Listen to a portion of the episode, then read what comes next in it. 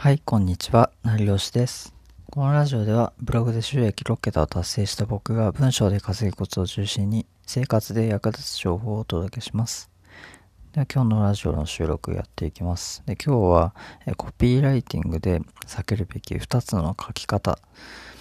についてお話ししようかなと思います。で、まあ僕もあのライターの仕事をやっていて、まあ、コピーライティングとか、まあ、意識することもあるし、まあなんか普通に文章をまあ、ツイッターとかでも書いてたりして、で、まあ、商品を、まあ、当然そのライターとかなんで、あの、売るっていう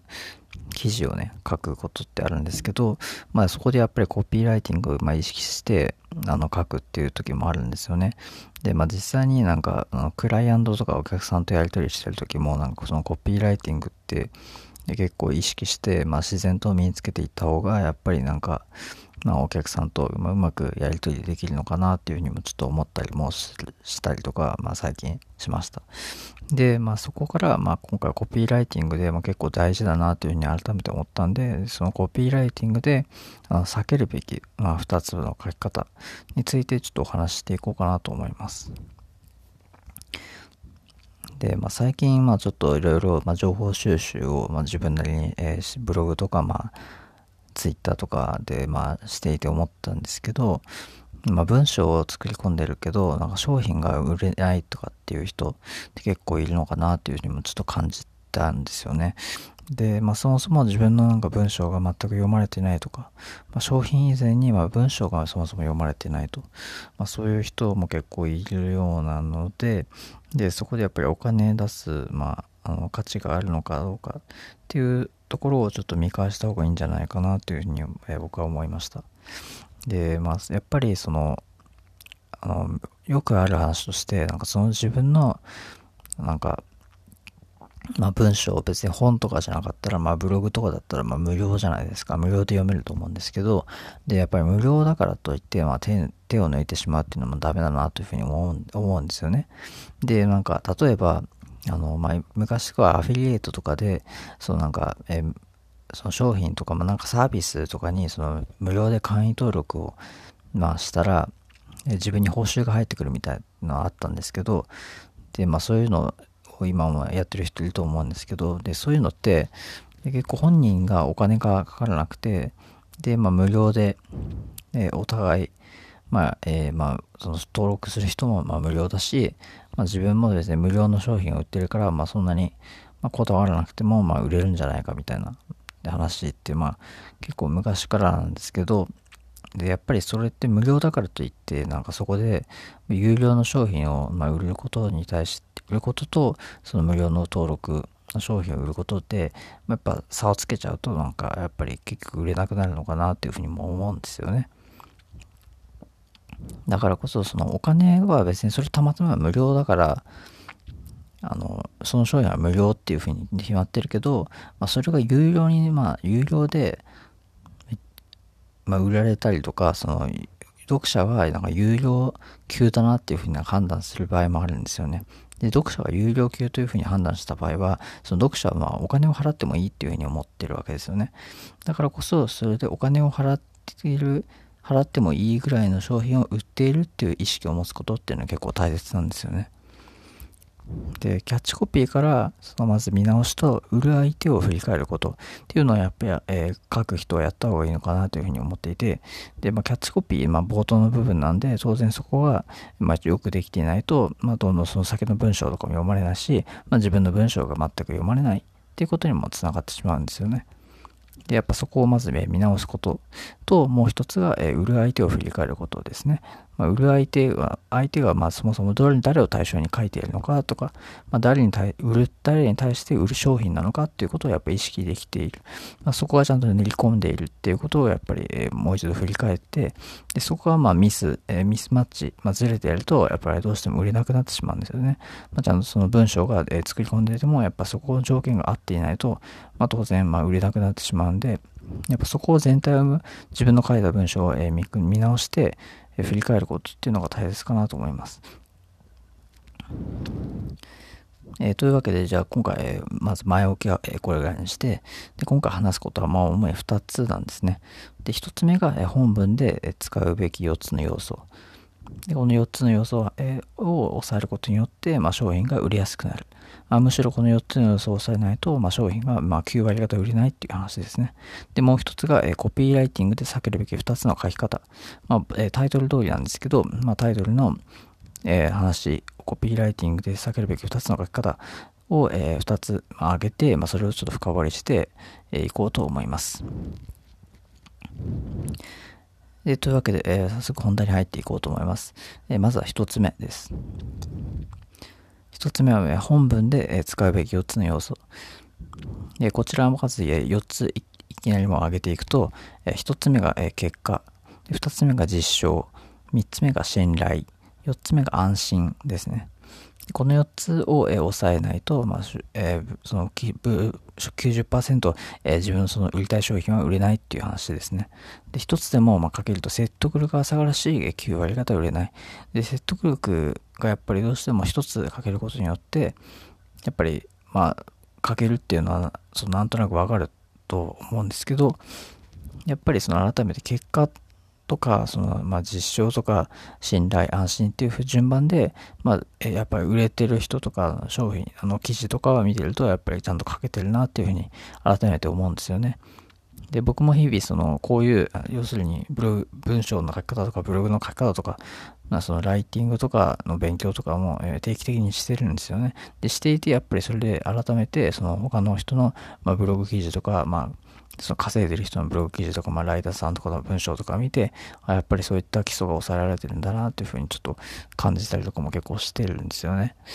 でだからこそなんかそのコピーライティングをなんか学んでる人とかなんかまあまだあんまり稼げてない人っていうのはこの辺はやっぱりどうしてもまあこの4つえ結果実証信頼安心っていうのをちょっと抑えた方がいいんじゃないかなと思います。で、まあ、ブログライティングする際に、まあ、順番に書くっていうことですね。で、この結果実証を、えー、書いて、まず結果、まあ、どういう、えー、その商品に対して、まあ、どういう結果を、えー、自分は得られているのかとか、まあ、そのどその商品が、えー、どういう結果を得られているのかっていうことをまず書くこと。で、そこで、まあ、その商品を使うことによって、どんな、まあ、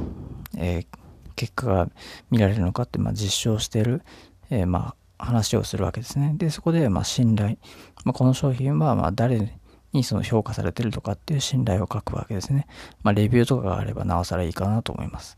で、最後に安心。まあ、その商品を本当に買っていいのかっていう部分に、えー、触れていく部分ですね。まあ、その4つを、順番に書いていくことによって、まあ、商品は、ま、売れる確率が上がるし、まあ、むしろ1つでも欠けてしまうと、ま、売れないっていう話ですよね。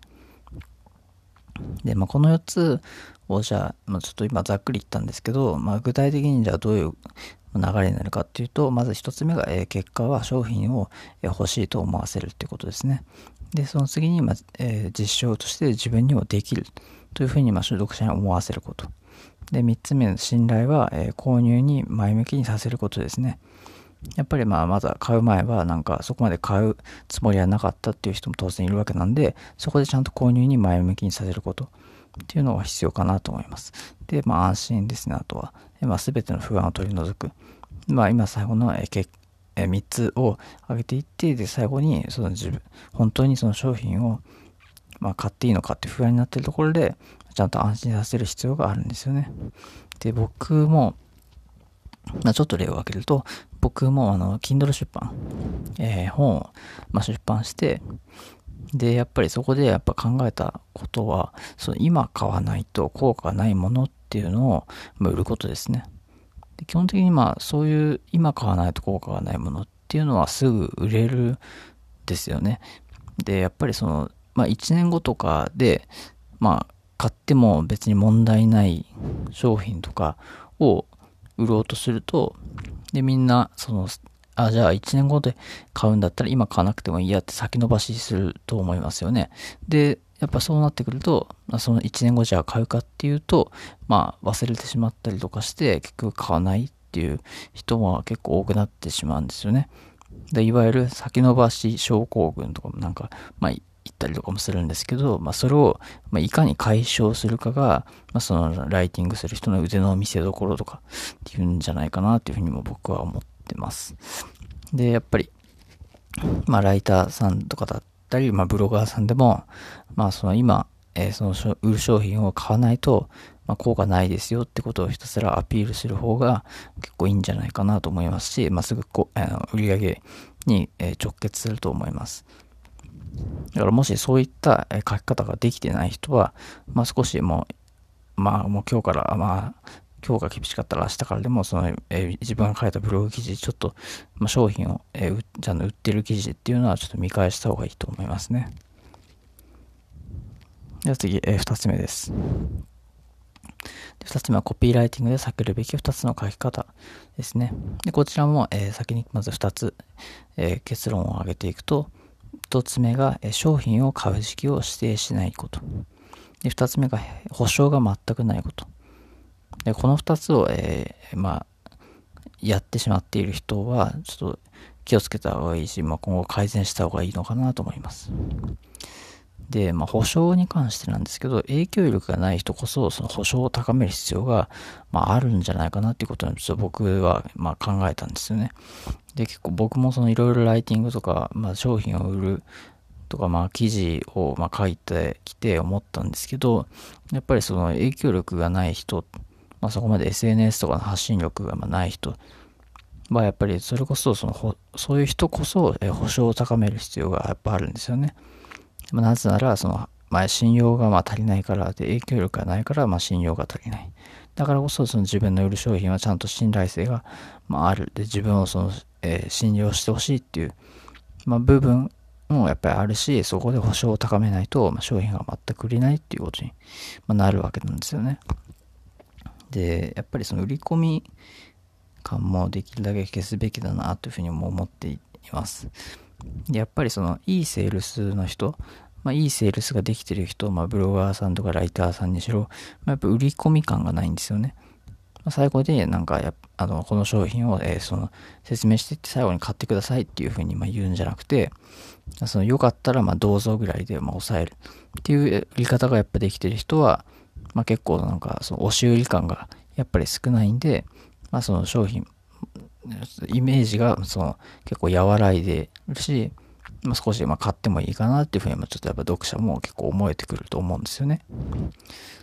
やっぱりだからこそいいセールス、まあ、売り方をしたいんだったら、まあ、売り込み感をできるだけ消す方が、まあ、いいんじゃないかなっていうことはぜひあの、まあ、コピーライティング初心者の方は覚えてほしいなと思います。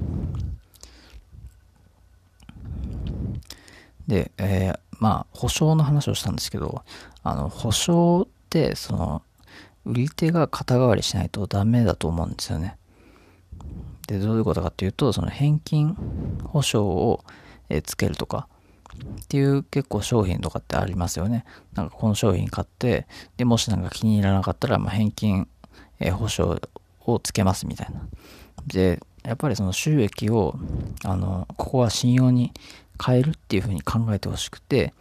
で、やっぱりその返金保証をつけると、まあ、当然自分の収益って落ちるわけじゃないですか。落ちるんですけど、でもそこはちゃんと返金保証をちゃんとつけるっていうことにして、えー、まあ、実際にちゃんと返金保証、返金もするんですけど、で返金保証をつけて、収益を、えー、まあ、ちゃんとその自分の信用を構築することに肩代わり、え、させないと、やっぱり最初、結果的に、まあ商品も売れることにつながらないんですよね。やっぱ返金保証が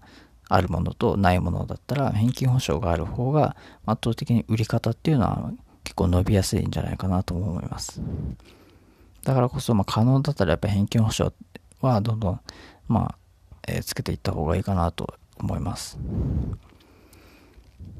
では、ここでまあちょっと今話してきた流れからして、まあちょっと考えられる悩みっていうのをちょっと対して答えていこうと思います。えー、まあ、その悩みに関しては、返金保証も、えー、期限も指定したけど、売れませんっていう悩みですね。これに関して言うと、まあ、リサーチに時間を、えー、使ったのかっていうことを、ちょっと僕は気になるところですね。で、例えば、その、じゃ自分のその商品を売る相手っていうのが40代で副業を始めたい会社員の男性とか、っていう人に売りたいというふうにま考えてるとしますよね。で、ぶっちゃけ、まあ、それだけだとちょっと僕は、ま弱いのかなというふうにもちょっと思っていて、で、もっと、あの、掘り下げていく、まあ、どんな人にその売るのかっていうのをもっと掘り下げていく必要があると思うんですね。で、そこでさらに掘り下げていくと、まあ、これは僕は、がまあ考えたんですけど、その40代で自由を手にしたくて会社を辞めたい副業を探してる会社員の男性っていうぐらいまで掘り下げていかないと多分商品って売れないと思うんですよね。まあ結構、まあまぐれでなんか売れるっていう可能性は確かにまああるかもしれないんですけど、ただ、そのより、まああと、返金保証もまあ期限も、え指定したそれなのに売れないっていうのだったら、まあ、やっぱりその売る相手っていうのをちゃんと見定めていく必要もあるし、まあ、そこの最初のリサーチ、まあ、どんな人にその自分の商品を売るべきなのかっていうところをちゃんと時間を使ったのかどうか。そこに時間を逆に使わないと、まあ、いくらそのテクニック的な、その、えー、先ほどとも挙げたような4つの要素とかの書き方をしたとしても全く商品って売れないんですよね。で、僕も散々そのブログをを書いてきたり、そのライターで、まあ、いろんな記事を、クライアントのいろんな記事を書いてきたりして、やっぱすごい思うんですよね、そこは。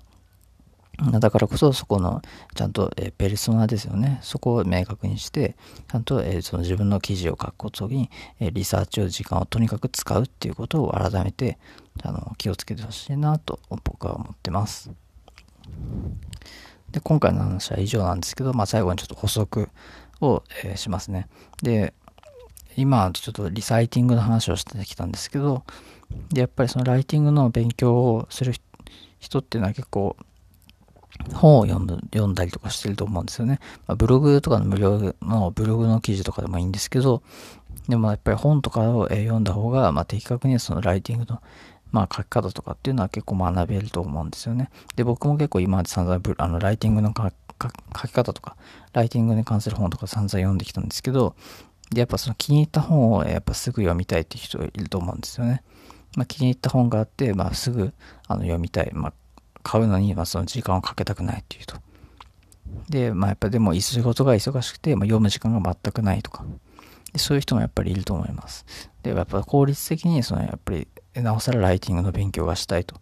限られた時間の中で、まあ、効率的にライティングの勉強をする方法がないのかっていうふうに今考えている人、まあ、いると思うんですけど、まあ、そんな人にはやっぱり Amazon Audible の利用が、まあ、僕はいいのかなと思ってます。で、もちろんこれは僕も使っているんですけど、まあ、僕もかなり、まあ、何ヶ月前使っています。で、まあ、えー、例えば、そのなんか、